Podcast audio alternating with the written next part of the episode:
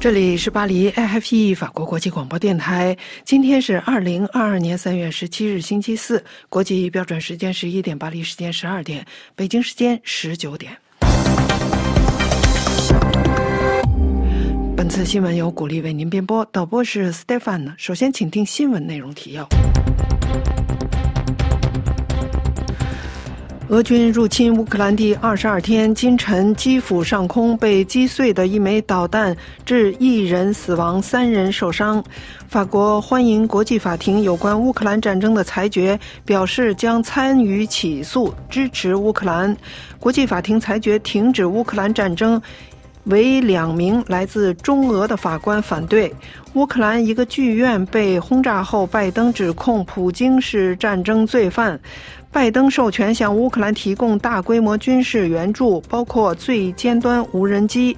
乌克兰总统泽连斯基向德国联邦议会发表讲话，呼吁推倒在欧洲阻隔自由的一堵新墙。日本首相支持乌克兰总统泽连斯基在日本国会发表在线演讲。面对中国战机侵入台湾，军方准备射信号弹，避免第一击。朝鲜发射一枚导弹失败，保持沉默。泰国多数派出现分歧或提前举行大选。杀害李静静的律师嫌凶录音曝光，显示其说谎寻求政治庇护被拒绝。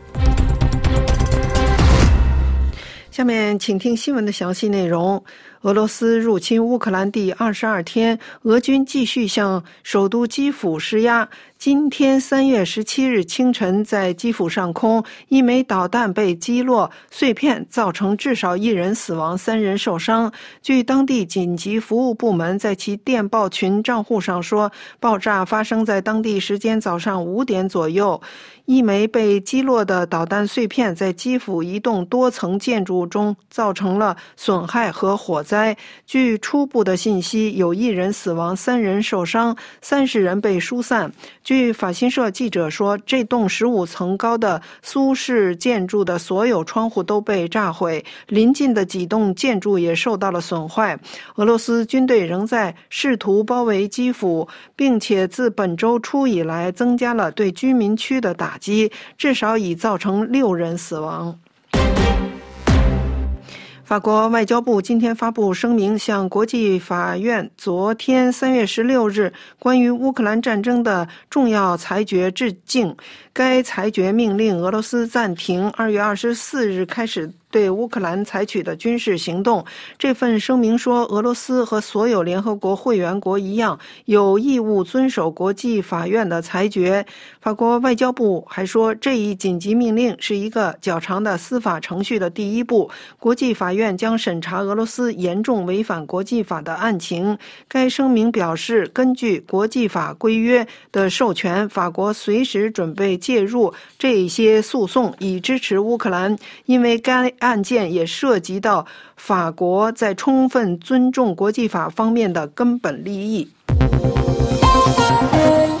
联合国高级法院海牙国际法院昨天以十三比二的票数裁定，俄罗斯应当立即停止对乌克兰的军事行动。据中央社引述国际法院透露，投下反对票的两名法官分别是俄罗斯籍副院长。格沃尔吉安和中国籍法官薛汉琴，国际法院裁定俄罗斯应该立即停止二月二十四日起对乌克兰领土展开的军事行动，以及俄国必须确保由俄国政府控制或支持的乌克兰分裂武装势力不会继续展开军事行动。法新社发自基辅的消息：乌克兰指责俄罗斯轰炸了一个有一千多名平民正在避难的剧院。美国总统拜登首次称其俄罗斯同行普京为战争罪犯。乌克兰总统泽连斯基周三晚间说，在马里乌波尔，俄罗斯空军在知情的情况下向市中心的一个艺剧院投下了一枚炸弹。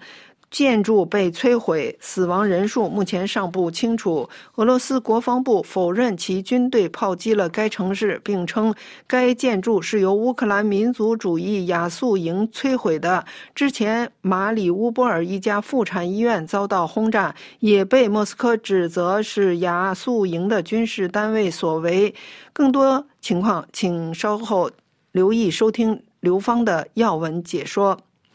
乌克兰总统泽连斯基周三上午对美国国会演讲时，要求美国提供防空系统。美国总统拜登下午签署向基辅再提供额外的八亿美元军事援助的命令。美国将向乌克兰提供先进的毒刺地对空导弹系统，尤其将提供最尖端的无人。攻击机，详情请听安德烈的介绍。美国在一周内向乌克兰提供十亿美元的军事援助，这是极其罕见的。根据拜登总统签署的文件，美国将向乌克兰提供八百套毒刺地对空导弹防御系统、九千套反坦克系统，并提供七千件包括自动步枪在内的轻武器供平民使用，以及两千万单位的弹药。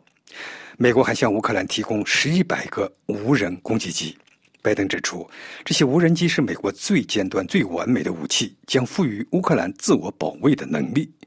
华盛顿没有立即说明他们是什么类型的无人机，但国务院发言人表示，他们将是可以用来对付装甲车的无人机。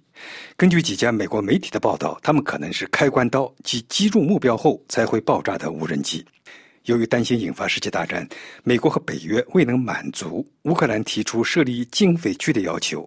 但是，美国媒体分析，华盛顿准备将向乌克兰大量提供最新型的战术导弹系统。这种无人机轻便可携带，被认为是有力打击俄罗斯空中力量的尖端武器。专家分析，此型无人机可在空中飞行数公里，寻到目标后化作一枚小型的巡航导弹，与袭击目标同归于尽。被形容为神风特工。美国众议院外交委员会主席米克斯在 CNN 还披露，还将向乌克兰运送 S 三百防空系统。这一尖端的俄罗斯导弹防空系统将直接针对俄国战机。米克斯说，S 三零零防空系统可能将由其他北约成员国运送至乌克兰。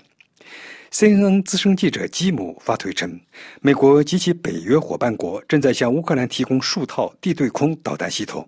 他援引一名美国高官称，这批地对空导弹系统包括移动防空系统 SI 八、SI 十、SI 十二、SI 十四等苏联时代的系统，其射程超过毒刺导弹，具备击落巡航导弹的能力。以上是安德烈的介绍。乌克兰总统泽连斯基继三月十六日向美国国会发表在线演讲后，于今天三月十七日上午向德国联邦议院发表视频讲话。他受到德国联邦议员们起立鼓掌致敬。乌克兰总统泽连斯基以美国前总统里根一九八七年在柏林墙发表讲话，呼吁拆掉它为例。敦促德国拆掉俄罗斯入侵乌克兰以来在欧洲竖起的反自由的心墙。他对俄罗斯入侵后在俄在欧洲竖起的新墙表示遗憾，说这不是柏林墙，而是中欧的自由和奴役之间的一堵墙。而且这堵墙随着俄军在乌克兰城市投下的每一颗炸弹而不断的扩大。乌克兰总统泽连斯基在讲话中还对近年来柏林和莫斯科之间形成的密切经济关系，特别是在能能源领域的密切关系表示了遗憾。他指出，俄罗斯与德国之间的天然气管道项目北溪二号是一种战争的准备，是修建反自由心墙的水泥和石头。它不是经济，而是政治。日本首相支持乌克兰总统泽连斯基在日本国会在线演讲。详情请听法广东京特约记者楚良一的报道。日本首相岸田文雄支持乌克兰总统在日本国会在线讲演。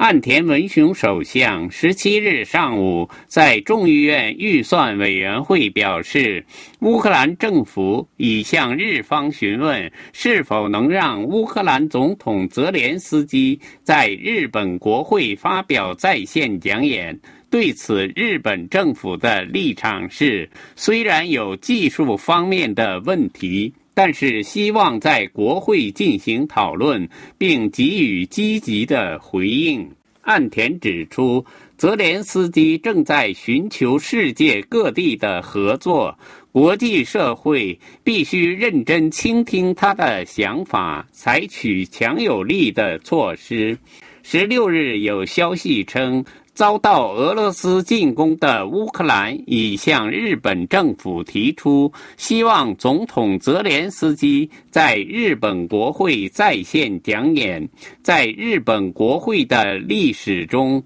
在线讲演是史无前例的。日本国会正在探讨这种可能性。由于日本宪法第五十六条规定，没有三分之一或三分之一以上的国会议员出席，不得启动议事程序并进行表决，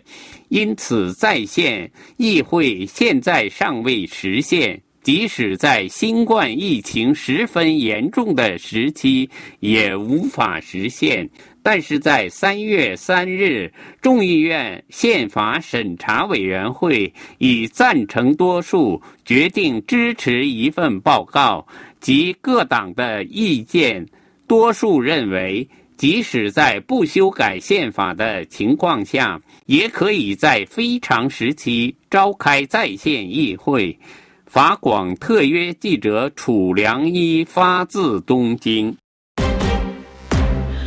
朝鲜发射一枚导弹失败，该国媒体保持沉默。详情请听刘芳的介绍。据韩国媒体朝鲜新闻网站报道，周三当天在平壤附近发现有碎片坠落，天空中蜿蜒漂浮着一团红色烟雾。一般情况下，朝鲜在试射导弹二十四小时后，官方媒体《劳动新闻》和朝鲜中央通讯社会发布有关成功试射的报道，通常还附有照片。然而，今天却没有出现任何关于本次试射的报道。韩国宗室学院研究员郑向昌表示，朝鲜不断赞扬其领袖的出色领导，不愿披露任何有关失败的消息。据法新社报道，韩国与美国曾在上周披露，朝鲜正准备发射一种新型洲际弹道导弹，这种导弹被军事分析人士称为“怪物导弹”。朝鲜将在四月十五日庆祝该政权创始人金日成一百一十周年诞辰。许多分析人士认为，朝鲜将在迎来此一时刻之际试射导弹，甚至有专家认为，周三爆炸的导弹恰恰就是新型洲际弹道导弹“火星十七号”。郑向昌指出，朝鲜希望将目前的节日气氛保持到四月十五日。领导人不希望普通民众知晓有关试射失败的消息。今年年初以来，朝鲜已进行了十次导弹试验，创历史新高。美国、印度和太平洋司令部谴责了朝鲜这次试射，并敦促平壤不要从事破坏稳定的活动。以上是刘芳的介绍。中国八九六四学运领袖、美国律师李进进，三月十四日在其纽约办公室遇害后，他的朋友郑存柱在网上发布一段凶手的录音，显示。该名嫌凶说谎，寻求政治庇护被拒。在这段对话中，李进进批评了该名嫌凶撒谎不对。该女子在对话中宣称自己是顶替别人被北京警方强奸的遭遇，到美国来争取政治庇护，为的是为了别人讨回公道，并称自己并非为了得到政治庇护等等。据法广驻香港特约记者麦燕婷综合当地媒体的。报道和李进进有人在社交平台的数据，嫌凶是一名二十五岁的华裔女子张某宁，她是李进进的客户，要想办理居留身份，并想起诉之前未能成功为他办理居留证的律师。不果。上周五三月十一日与李进进发生冲突，被李进进报警求助，把他驱逐出办公室。岂料他在三月十四日中午携一把尖刀来到李进进律师楼办公室行凶，刀刀刺中胸部和腹部要害部位，李进进不幸遇难。各位正在收听的是 IFP 法国国际广播电台的新闻节目，现在。这里是巴黎 i h a p 法国国际广播电台。接下来，请听刘芳主持的要闻解说。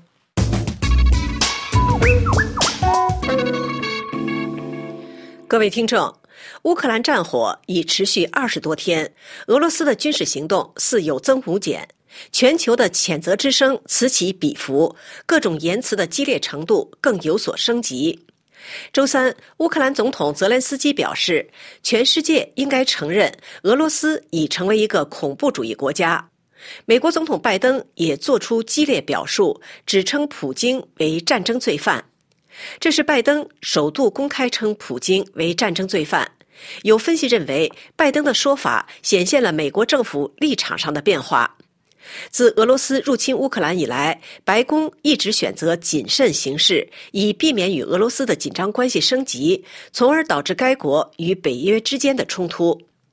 白宫发言人普萨基随后表示，拜登此番表述发自内心。俄罗斯在乌克兰的行动反映了一个野蛮独裁者的野蛮行径。这名发言人还披露，美国当局正在研究关于战争罪行指控的法律程序。俄罗斯入侵乌克兰的军事行动已进入第三周，俄罗斯的炮火无情地击落在乌克兰各地，引发惨重人员伤亡和物质损失。周四，乌克兰政府谴责俄罗斯周三故意对该国南部城市马里乌波夫的一家剧院进行袭击，当时有上千名平民在这座剧院内躲避炮火。整座剧院被炸毁，不过目前尚没有关于伤亡人数的官方报告，估计损失惨重。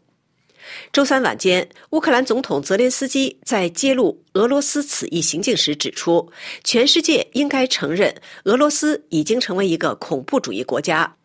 马里乌波夫市市长博伊登科也指出，这次袭击可谓一场骇人听闻的悲剧。描述今次事件的唯一用词是“种族灭绝”，是对乌克兰人民的灭绝。侵略者破坏了有上千人避难的剧院，此一行径绝不可饶恕。专门研究卫星图像的美国太空技术公司发布了一张据信是周一拍摄的剧院的照片。法新社注意到，照片上可以明显的看出巨大的“孩子们”的字样，用醒目的白色俄语字母书写在剧院建筑物前后的地面上。俄罗斯则否认以平民为目标，并表示没有发动袭击。俄罗斯国防部矢口否认轰炸该市，并声称被炸毁的剧院是乌克兰极端民族主义者亚速营所为。上周，莫斯科曾对发生在马里乌波市一家妇产科医院的爆炸事件归咎于同一极端组织，引发了国际社会的强烈反响。周三，美国总统拜登在白宫向媒体作出普京为战争罪犯的指控。当天，在乌克兰总统泽连斯基向美国国会发表视频演说后，拜登宣布，美国将向乌克兰增加八亿美元的军事援助，包括导弹及防空系统等武器装备，并将提供包括无人机八百套防空系统及反装甲武器等，以确保乌克兰应对俄军的空袭行动。拜登赞许泽连斯基的演说具有信服力，为面对残酷侵略而展现非凡勇气与力量的人们发声。不过，美国依旧没有对泽连斯基提出的在乌克兰设禁飞区的请求作出回应。俄罗斯入侵乌克兰的军事行动仍在继续，猛烈的炮火落入乌克兰境内多地。自周一和周二多座居民楼遭导弹击中后，首都基辅一直处于宵禁状态。根据乌克兰议会披露的数据，自俄罗斯入侵以来，该国已有一百零三名儿童丧生，另有上百名儿童受伤，三百多万乌克兰民众被迫踏上背井离乡之路，其中绝大多数人逃往波兰。世界卫生组织也对许多卫生医疗机构成为俄罗斯军事攻击目标进行了谴责。在这样的背景下，国际刑事法庭发出呼吁，要求莫斯科立即停止在乌克兰的军事行动。为了回应英美法、阿尔巴尼亚、挪威和芬兰的呼吁，联合国安理会周四下午将召开紧急会议，就乌克兰不断升级的人道主义危机展开磋商。周三，俄罗斯总统普京承诺向个人和企业提供财政援助，并称西方向俄罗斯发动经济闪电战的努力已经失败。与此同时，莫斯科继续镇压任何形式的反战行为。各位听众，以上是本台今天的要闻解说节目，由刘芳主持，感谢收听。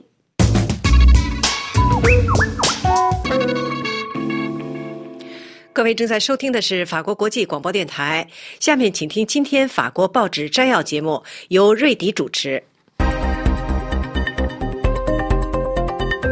各位听众，俄乌战争、法国科西嘉岛自治的可能性，以及法国总统大选前的竞选争夺，是十七日上市的法国全国性大报重点关注的三大主题。关于中国，财经报刊《回声报》简短报道了中国政府采取措施提振投资人信心、支持金融市场的努力。周四出版的最新一期《观点周刊》就乌克兰战争背景下的中俄关系发表两篇文章。《观点周刊》记者沙赫勒阿盖和西黑勒普耶德发表的社论文章就俄乌战争震动下地缘政治格局重新洗牌提出问题：中俄关系可能走多远？文章认为，俄罗斯入侵乌克兰军事行动对欧洲所意味的危险巨大，但另一个同样令人不安的危险是北京或明确或模糊的与莫斯科保持一致。美国政府泄露出的消息称，莫斯科可能向北京求助。文章指出，倘若中国接受，那这场战争的性质就不再一样，乌克兰就变成了西方阵营与两个威权领导人之间的新冷战的战场。文章引述欧盟安全研究院亚洲及中国问题研究员阿丽斯·埃克曼指出，中国愿意为此付出代价，因为这不仅是争夺世界经济第一把交椅，而且也是中俄两国与美国和西方的地缘政治较量。今日出版基辛格专著的国际问题专家 Jeremy Gallon 就中国是否愿意在俄乌战争中充当调停人发表文章，指出，普京发动的这场战争令北京政权面对巨大威胁。文章以美国已故总统罗斯福在二十世纪初年俄日战争中扮演的角色入手，写道：“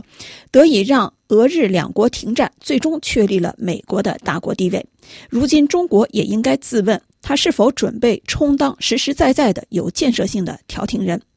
西方对俄罗斯的制裁无疑将加速让俄罗斯臣服于中国，但普京粗暴的、非理性的发动战争对中国政权构成威胁。首先，这场战争正破坏世界平衡，而这种平衡带来的相对稳定，成就了最近数十年中国经济的成功。其次，中共二十大今年秋季举行。国际秩序在此时陷入混乱，对习近平没有任何好处。第三，只要战争继续，就每一天都在强化欧洲的团结和北约的坚定，而这两点在北京看来都不符合自身利益。第四，倘若俄罗斯无论在经济上还是政治上崩溃，都将破坏中亚地区的稳定。对于中国来说，这也具有不可预期的危险。作者认为有各种战略理由去推动中国尽一切努力结束这场战争，但罗斯福时代的美国与今天习近平领导的中国有一个重要的不同，那就是中国不可能单独充当调停人。中国虽然有重要的杠杆去影响俄罗斯，但中俄关系密切，再加上中国自战争开始以来表现出的亲俄罗斯立场，都使得中国难以被看作是中立的调停人。要想调停成功，中国必须有一个西方伙伴合作。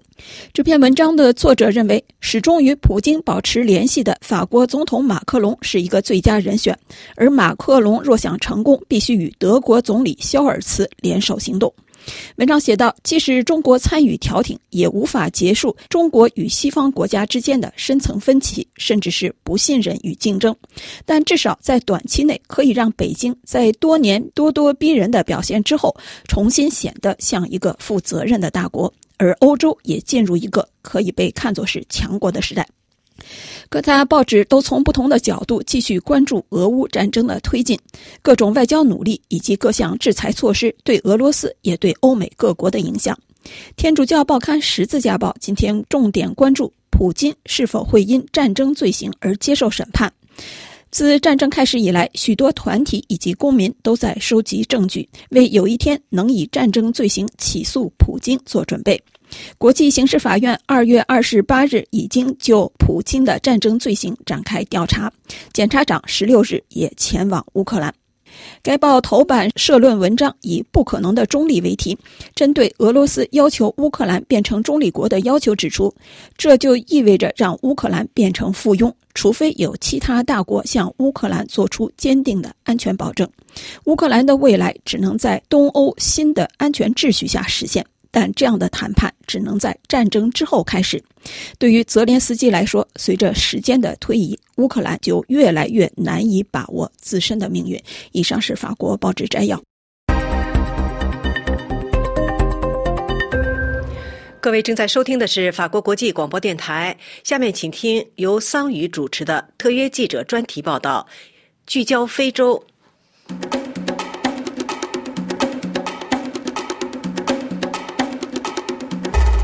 各位听众，大家好。当联合国大会在三月二号的紧急会议上就谴责俄罗斯对乌克兰发动侵略战争的决议表决时，非洲五十四个国家中共有二十八个国家对联合国决议投了赞成票，一个国家投反对票，十六个国家投弃权票，九个国家未曾参加投票。与此同时，非洲联盟和西非国家经济共同体都对俄罗斯入侵乌克兰发出强烈谴责。此次表决不能不说是对近年来普京在非洲强势扩张、提升俄罗斯存在感的无声谴责，同时也揭示了一个分裂的非洲。美国马里兰大学非洲战略研究中心主任约瑟夫·西格尔日前在《非洲对话》杂志发表文章指出。人们普遍认为，俄罗斯总统普京入侵乌克兰的目的是建立一个符合莫斯科利益的傀儡政权。这与近年来俄罗斯进军非洲的方式如出一辙。俄罗斯借鉴其叙利亚经验，在利比亚、中非共和国、马里和苏丹支持代理人，瞄准了六位非洲领导人。在此过程中，这些国家的主权和公民权利对莫斯科利益做出了让渡。这种代理人合作战略有效地服务于俄罗斯在非洲的战略目标，其中包括：第一，在地中海南部和红海站稳脚跟；第二，展示俄罗斯的大国地位。第三，在削弱非洲国家民主力量的同时，取代西方在非洲的影响力。俄罗斯经常使用法外工具来实现其在非洲大陆的目标。他通过部署雇佣军、开展虚假宣传攻势、干预选举，并以武器交换资源。自2018年俄罗斯加强与非洲的接触以来，这种低成本高收效的方式使莫斯科能够比任何其他外部参与者更快地扩大在非洲的影响力。但对于非洲人民来说，这种操作方式本质上是破坏非洲稳定的，其结果是剥夺了公民的权利，并削弱了非洲国家的主权。实际上，俄罗斯正试图将本国的治理模式——专制、道国统治和交易型政权输出到非洲，因为他看准了少数非洲领导人非常乐意走这条路。但不要以为这符合绝大多数非洲公民的民主愿景。此次联合国就俄乌战争决议的表决，投弃权票或未投票的非洲国家又分两类。一类是其领导人已进入莫斯科法眼，其中包括中非共和国总统图瓦德拉、苏丹军事强人布尔汉中将和马里军事政变发动者戈伊塔上校。这些领导人因在国内缺乏合法性，所以需要依靠莫斯科的政治支持和雇佣军的安保来维持政权。第二类国家是那些与俄罗斯有密切经贸、军售往来的国家，如阿尔及利亚、安哥拉、布隆迪、几内亚、南苏丹、乌干达和津巴布韦等。他们的当权者从俄罗斯的武器、虚假信息和政治支持中受益。这些领导人对可能威胁他们持久执政的民主进程是不感兴趣的。其他弃权和不投票的国家，可能是出于根植于他们的不结盟传统理念，如摩洛哥、纳米比亚、塞内加尔和南非。不过，在南非与纳米比亚都出现了批评政府对俄乌战争采取模糊立场的声音。比勒托利亚大学政治学教授亨宁梅尔伯日前在月刊《非洲报告》撰文，对纳米比亚投弃权票予以批评。在非洲投弃权票的国家，纳米比亚有相当的代表性。文章指出，联合国大会就俄罗斯入侵乌克兰决议表决结果显示，在实践中不存在泛非主义。和以往一样，非洲国家在全球事务中不会以一种声音说话。一九五五年万隆会议是新兴独立国家在东西方冲突中宣布不结盟、走中立道路的开始，但将不结盟等同于在冲突中弃权是站不住脚的。伪中立是对侵略者事实上的支持，这是对建立在尊重国家主权、领土完整和民族自觉基本原则之上的国际秩序的破坏。在纳米比亚，被殖民者正是基于这些基本原则，对殖民者展开了近一个世纪的抵抗。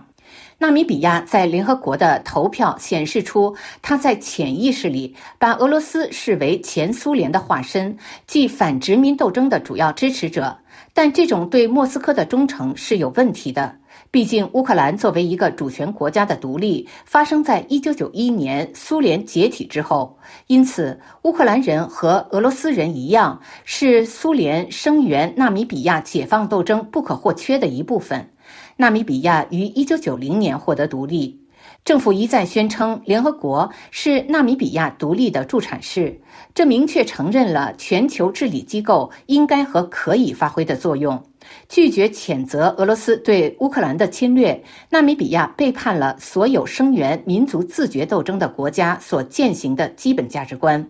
三月十一号，中非乌鸦新闻网刊登了一篇对俄乌战争的思考文章。文章指出，今天俄罗斯入侵乌克兰，必须迫使我们的领导人睁大眼睛，不要对俄罗斯人的真实意图如此盲目。既然普京宣布在顿巴斯地区进行特别军事行动，他为什么要入侵整个乌克兰，从而迫使乌克兰的妇女儿童离开自己的祖国去逃难？我们不能不将俄罗斯入侵乌克兰与俄罗斯人在非洲的所作所为联系起来。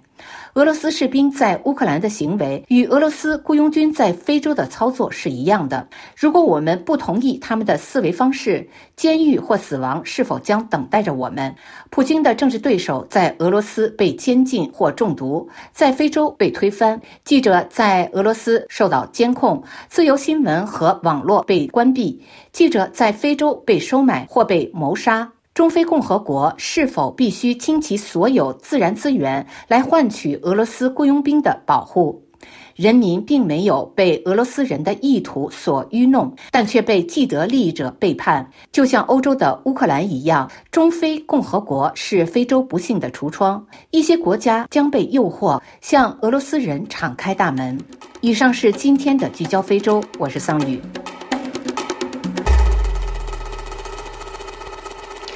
这里是法国国际广播电台，各位听众，现在重播今天新闻内容提要：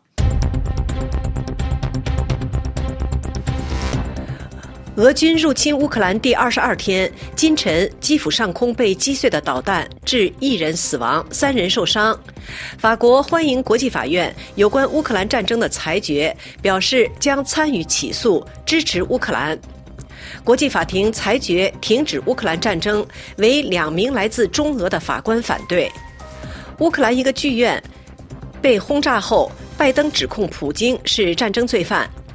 拜登授权向乌克兰提供大规模军事援助，包括最尖端无人机。乌克兰总统泽连斯基向德国联邦议会发表讲话，呼吁推倒在欧洲阻隔自由的新墙。日本首相支持乌克兰总统泽连斯基在日本国会在线检养。朝鲜发射一枚导弹失败，该国媒体避而不谈。泰国执政多数派出现严重分歧，或提前大选。杀害李进进律师的嫌凶录音曝光，显示其说谎寻求政治庇护被拒。各位正在收听的是法国国际广播电台，听众朋友，下面请听本台的今日经济专栏节目，由珍妮特主持。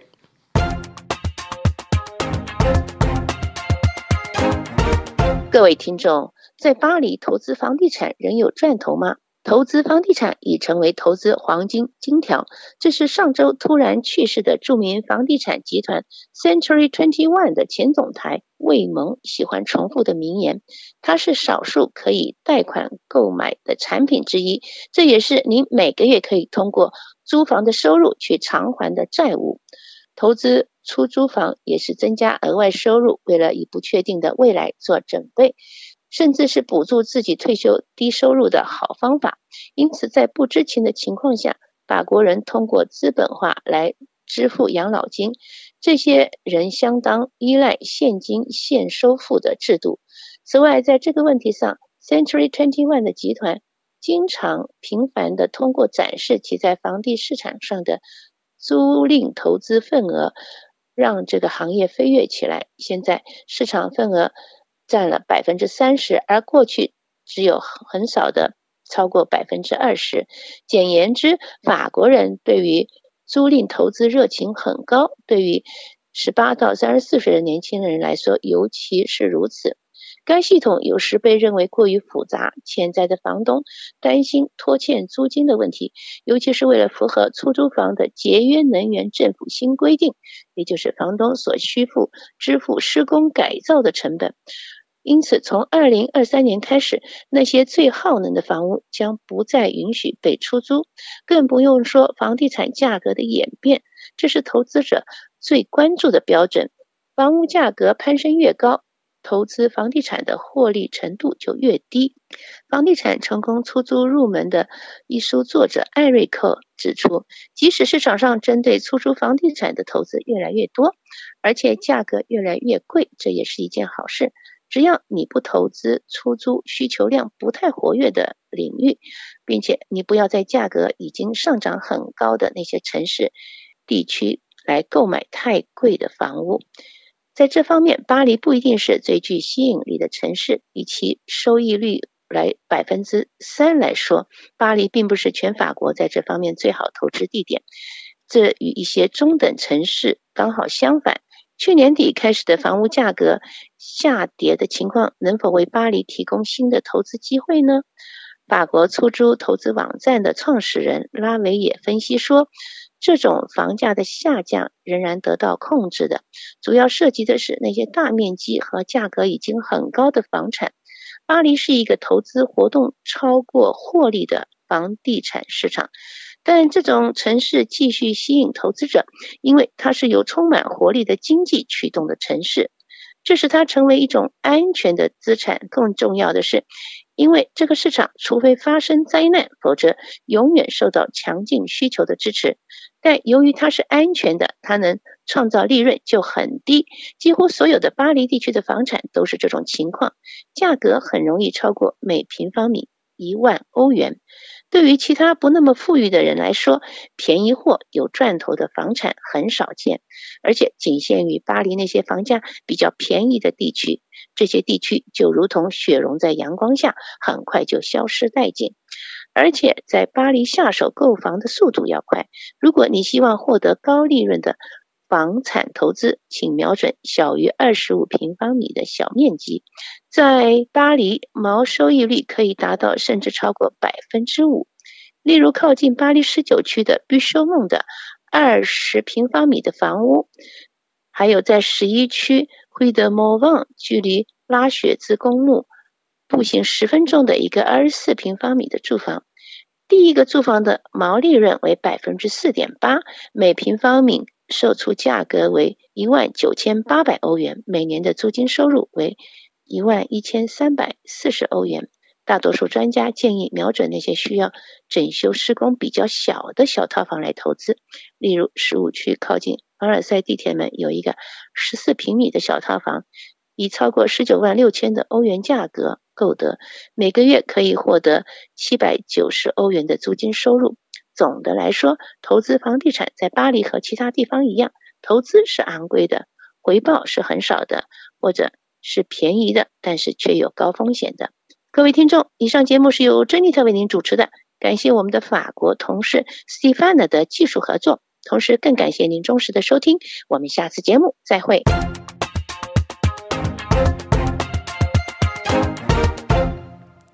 这里是法国国际广播电台，下面请听林兰主持的《中华世界》专栏节目。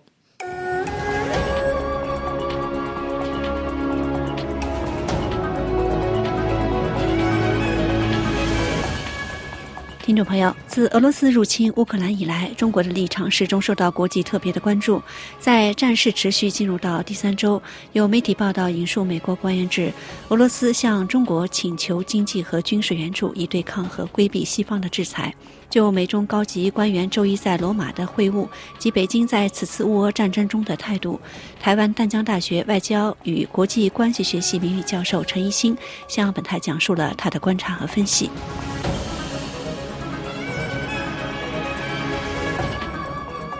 我觉得俄罗斯呢要公开要求北京呢援助啊，来应应西方的挑战，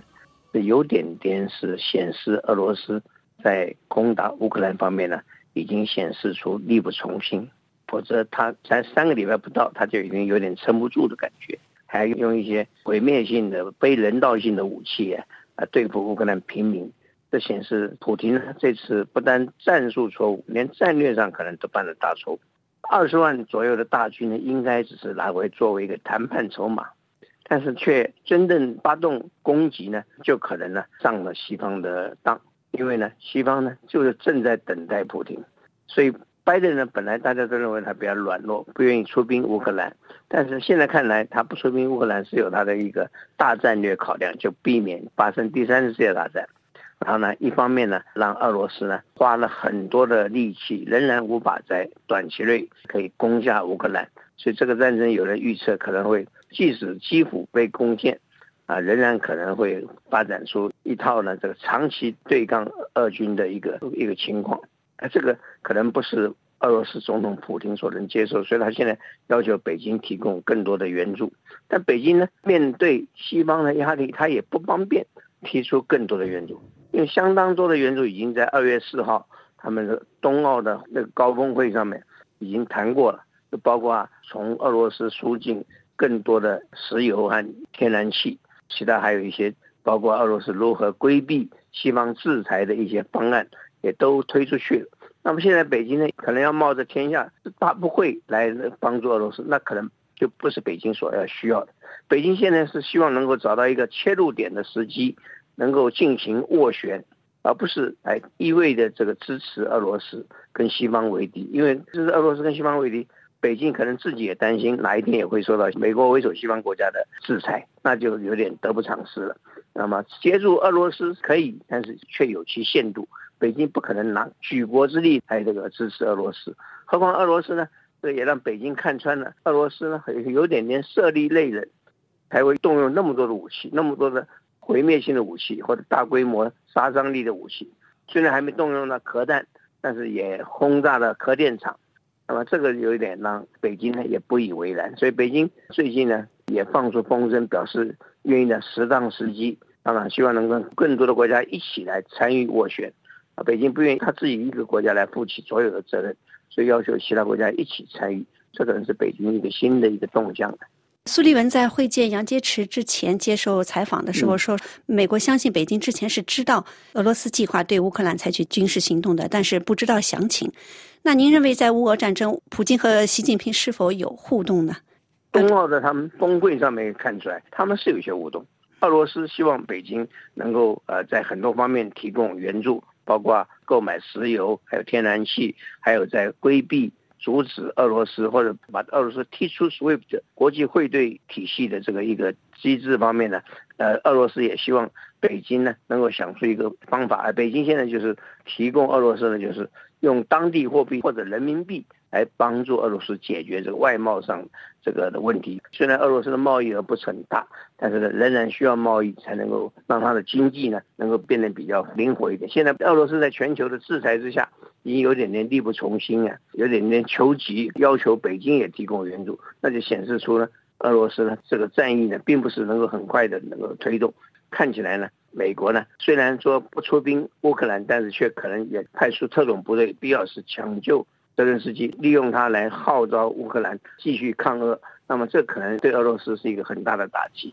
很多评论是关注，尤其是在北京两会之后呢，很多评论在关注这个中国总理李克强在闭幕之后就乌克兰局势的的表态和之前习近平讲话的一些不同。那您是怎么看？是否有一些微妙的变化呢？呃，有一些微妙变化，因为甚至王毅也有一些讲话，也前后有点点不完全一致。在开始的时候，王毅表示一直力挺俄罗斯，但现在王毅呢也讲话有点点，希望能够跟很多国家一起来斡旋这件事情。李克强呢，显然也是对普京总统呢不以为然，认为他这次呢打得很过分，而且呢又杀伤了太多平民，而且又让联合国来制裁他，很多一百四十一个国家来通过谴责。虽然没有实质的效果，但是对俄罗斯的国际地位是一个巨大打击。那么北京假如也发觉长期力挺俄罗斯的话，可能自己也会受到连累。所以这里面呢，从习近平的谈话可以约略看出，这个俄罗斯打这场战争可能是错的。那么习近平呢，虽然目前没讲话，但是可以看出来，他对于他的建议，希望能够早点结束战争，或者甚至不发动战争的建议，俄罗斯都没有听在耳中。这点让习近平也不以为然，只是他没说出来而已。有人也是说，呃，俄罗斯入侵乌克兰是对中国武力攻台的一个预言，但是北京呢却是避谈乌克兰和台湾的这种关联性。您对此怎么看呢？我觉得第一个，北京现在假如说是也来附和这种论调的话，那么习近平承受的压力就更大。习近平并不见得很想用武力来犯台，至少在没有充分准备情况下武力犯台。但是呢，假如说乌克兰呢跟台湾的关系，大家都把它挂钩起来，认为乌克兰的今天就是台湾的明天。那么大陆的很面对这个议题也很困难。所以说，北京当然是从这次两会谈论中呢，李克强只提到九二共识，并没有特别去强调统一，而且更绝口不谈武统，只谈和平统一。可见呢，北京是极力避免这样一种情况被大家联想起来，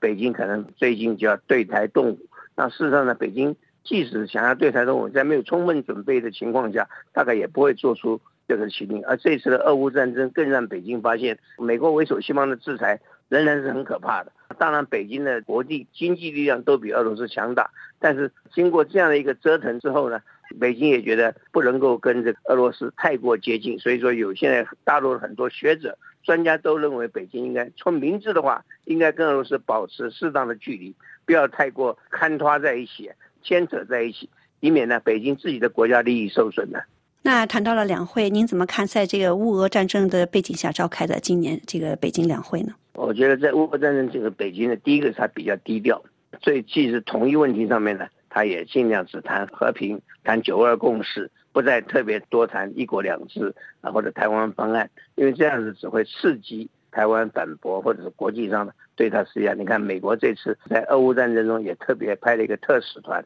两党的特使团特别来到台湾，来对台湾做出一定的保证，免得台湾人民呢担心呢美国呢到时候不出兵又不肯援助台湾的话，那台湾将孤立无援，对于美国的在东亚的大战略可能会造成破口啊或者缺口。那么这个可能也不是美国所乐见的。当然，日本的首相呢岸田文雄也表示呢，亚洲不容许有片面改变现状的一个这个情情况发生。当然，对于习近平来讲都有一些贺阻的作用啊。美国是担心台湾的军力不足，尤其现在少子化了，再过几年之后呢，可能会出现严重的兵额不足的一个问题。所以说，用各种方法来暗示台北呢，应该想办法恢复征兵制，或者至少。加强后备军人的这个一个训练的制度，但是训练制度缓不济急，征兵制当然是比较快，这个当然也让蔡英文很为难，因为一提到征兵制，民众就会想到战争，现在一想到战争，民进党的名声就会跌破底啊！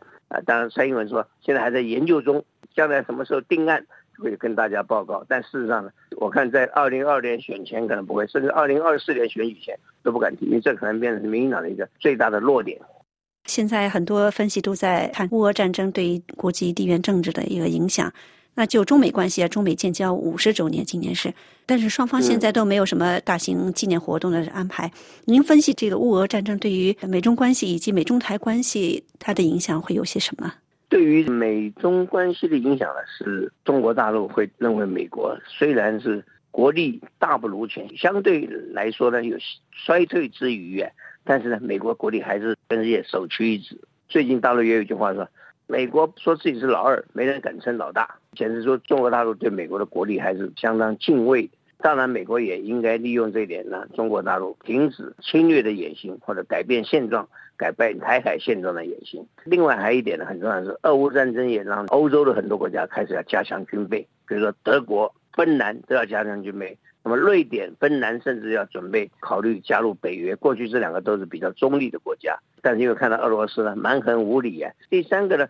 俄罗斯可能呢在这次战争之后，就算赢得乌克兰战争，可能也失去了民心，也失去了全世界的一个敬重，因为他发动这个没有道理的战争呢，让这个俄罗斯呢名誉扫地，而且久攻不下，更让大家怀疑俄罗斯看起来冷战时期是超强，后冷战时期不要说超强了。连那个二等强国、三等强国都轮不到，连个乌克兰都打那么久了，打不下来。就算打胜了，也是胜之不武啊！这个也让俄罗斯国际地位一落千丈。中国假如跟他绑在一起呢，自己也会受到连累。所以说，中国聪明的话，应该赶快想办法协同各国进行协调，而且呢，要拿援助俄罗斯作为一个战后的一个协助俄罗斯重建的一个筹码，而不是在现在呢一起帮助俄罗斯来抵抗西方的制裁或者西方的压力啊。感谢陈一新教授。以上的专题节目由李兰采播，感谢于力的技术录制和您的收听，再见。这里是法国国际广播电台，下面请听本台的法国风光专栏节目，由艾娃主持。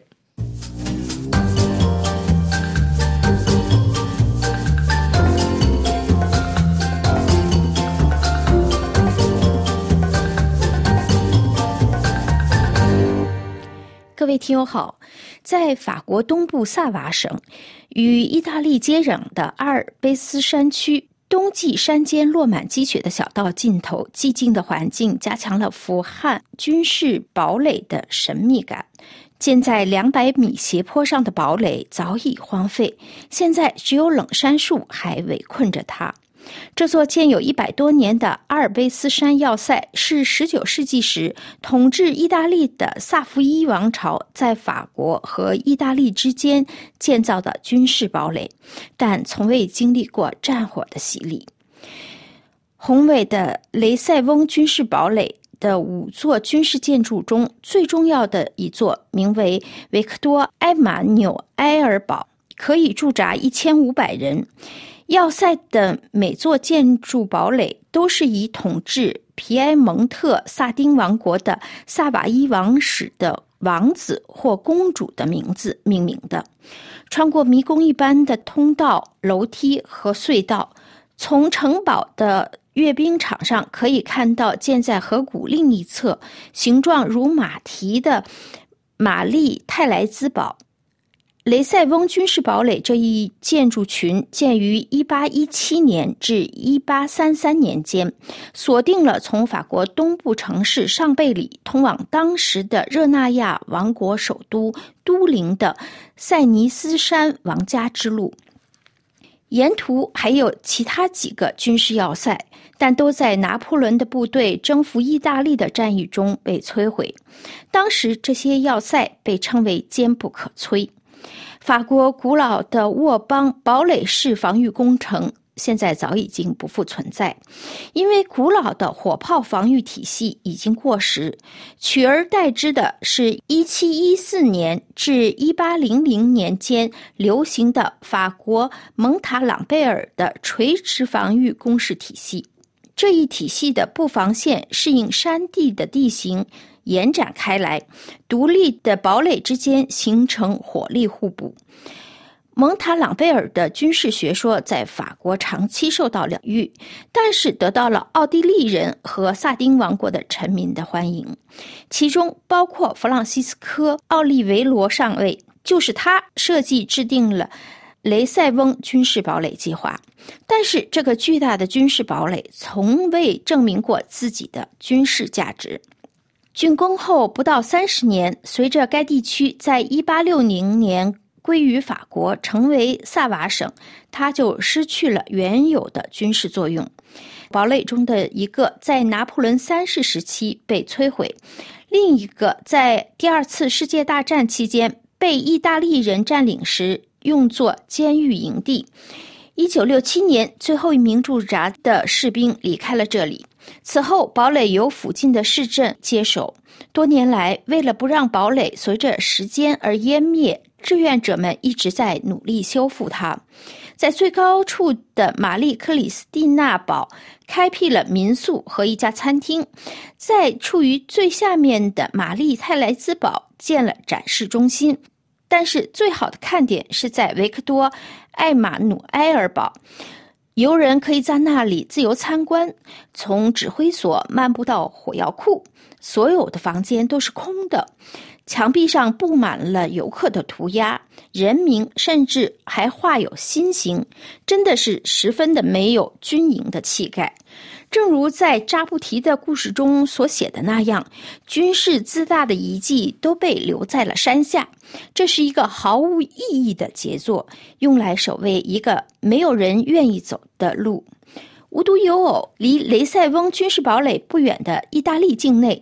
有一座费内斯特莱堡，是意大利的沃邦防御线。一七二八年至一八四零年期间，四千名工人根据贝尔托拉的设计，以及后来。奥利维罗的设计在海拔一千八百米以上的山峰上建造了长达三公里的城墙，将堡垒要塞和炮台连接到一起。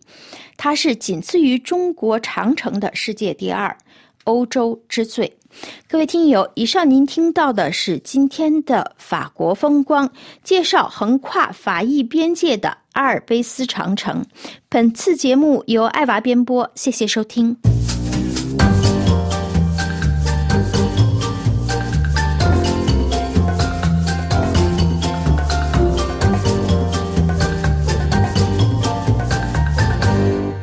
这里是 IFP 法国国际广播电台。下面最后一次播报今天新闻内容提要：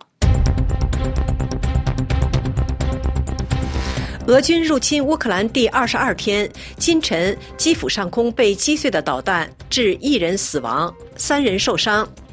法国欢迎国际法院有关乌克兰战争的裁决，表示将参与起诉，支持乌克兰。国际法庭裁决停止乌克兰战争，为两名来自中俄的法官反对。乌克兰一个剧院被轰炸后，拜登指控普京是战争罪犯。拜登授权向乌克兰提供大规模军事援助，包括最尖端无人机。乌克兰总统泽连斯基向德国联邦议会发表讲话，呼吁推倒在欧洲阻隔自由的新墙。日本首相支持乌克兰总统泽连斯基在日本国会在线演讲。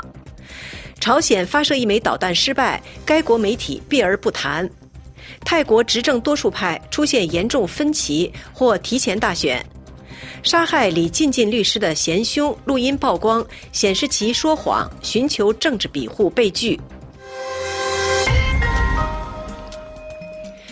这里是巴黎法国国际广播电台，各位听众，本台今天第二次华语播音到此结束。本次节目由刘芳主持，感谢 Stefan 的技术合作，也感谢各位的忠实收听。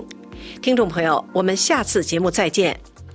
下面请听一首由 Jane Birkin 演唱的歌曲，歌曲名字是《lesu and dirty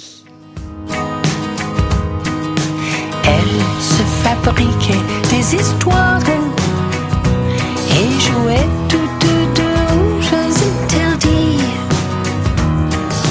Une nécropole, des vieilles soixante, elle jouait toutes deux choses interdits.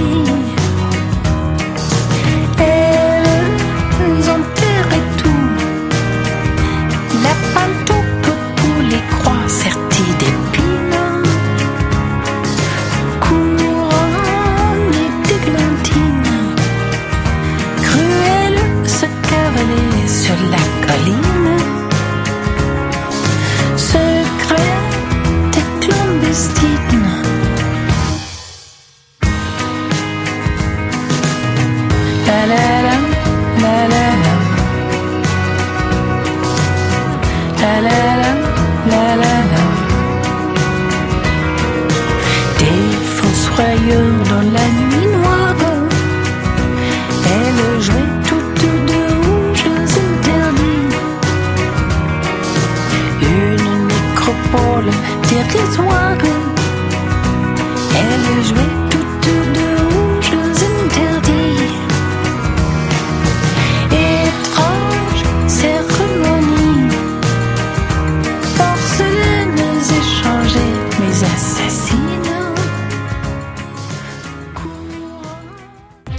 国际广播电台。